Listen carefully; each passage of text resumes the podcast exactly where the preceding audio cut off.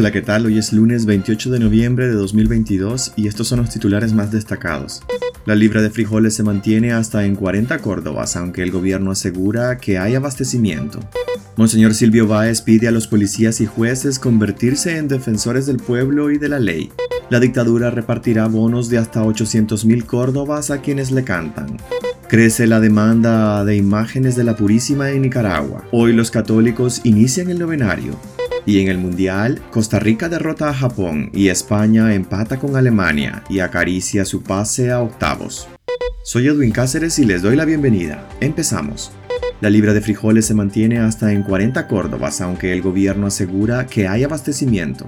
El precio de una libra de frijoles en los mercados nicaragüenses se mantiene entre 36 y 40 córdobas, cifra que alcanzó en la primera semana de octubre y que se esperaba bajar a este mes de noviembre, luego de que el gobierno asegurara que hay suficiente producción para cubrir la demanda. Despacho 505 realizó este fin de semana un monitoreo de precios en Managua, Carazo y Rivas, donde los precios se mantienen invariables desde el mes de octubre. El ministro de Hacienda, Iván Acosta, anunció en octubre que la producción de frijoles en Nicaragua en los tres ciclos, entre apante, primera y postrera, sería de casi 5 millones de quintales, por lo que estaba garantizada la cantidad necesaria para el consumo local y para la exportación. El gobierno también garantizó que estaba cubierta la demanda para noviembre y diciembre, y de esta forma estabilizar los precios, pero hasta ahora no se ha concretado. A la fecha los frijoles siguen con un precio casi impagable para la población, que se queja porque es un producto básico en la dieta de los nicaragüenses. Los frijoles negros a 36 córdobas, los retintos a 38 y los rojos a 40 córdobas la libra.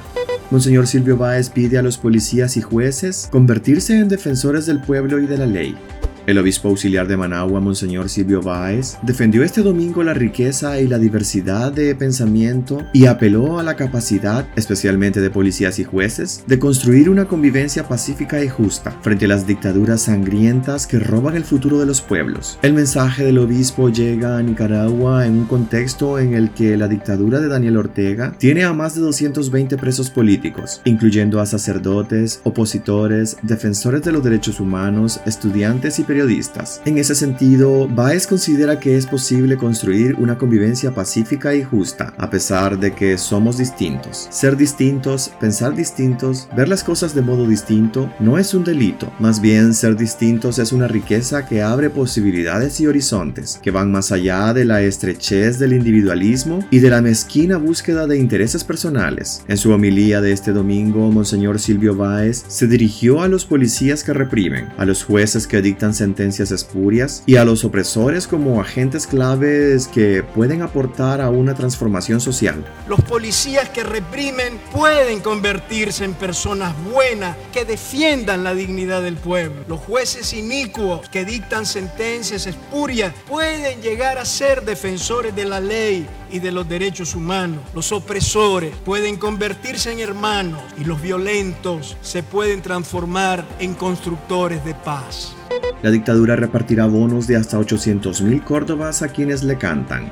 Para el año 2023, el régimen de Daniel Ortega y Rosario Murillo repartirá 27.2 millones de córdobas del presupuesto general de la República, que incluyen generosos bonos para artistas que han compuesto canciones que atacan a Estados Unidos, la Iglesia Católica o que enaltecen la figura del dictador. De esos 27.2 millones de córdobas para el próximo año, destinarán 5.3 millones de córdobas para la promoción del arte y la cultura. Entregarán bonos de apoyo a artistas nacionales destacados, refiriéndose a personajes que, a través del arte, adulan a los dictadores, como Mario Montenegro, quien en junio de este año compuso El Curita, una canción que sintetiza el odio que la dictadura le tiene a la Iglesia Católica de Nicaragua. Otros artistas beneficiados son Pedro Pablo Martínez, el guadalupano, cantautor de Solo el Sandinismo No Más, quien recibirá 150 mil córdobas. Diego Martín Aguirre Marín, intérprete de El Gallo Navajado, quien cobrará 100 mil córdobas, y el cantante Reinaldo Ruiz Borge Potota, muy promocionado por los medios afines a la dictadura. En apoyo a la promoción de la música se encuentran el conjunto musical Camerata Bac, que recibirá unos 800 mil córdobas de los fondos estatales, así como los rústicos del norte, a los que se les entregará unos 100 mil córdobas. Este grupo musical creó la canción Soberanía, emblema de la propaganda del régimen Ortega Murillo.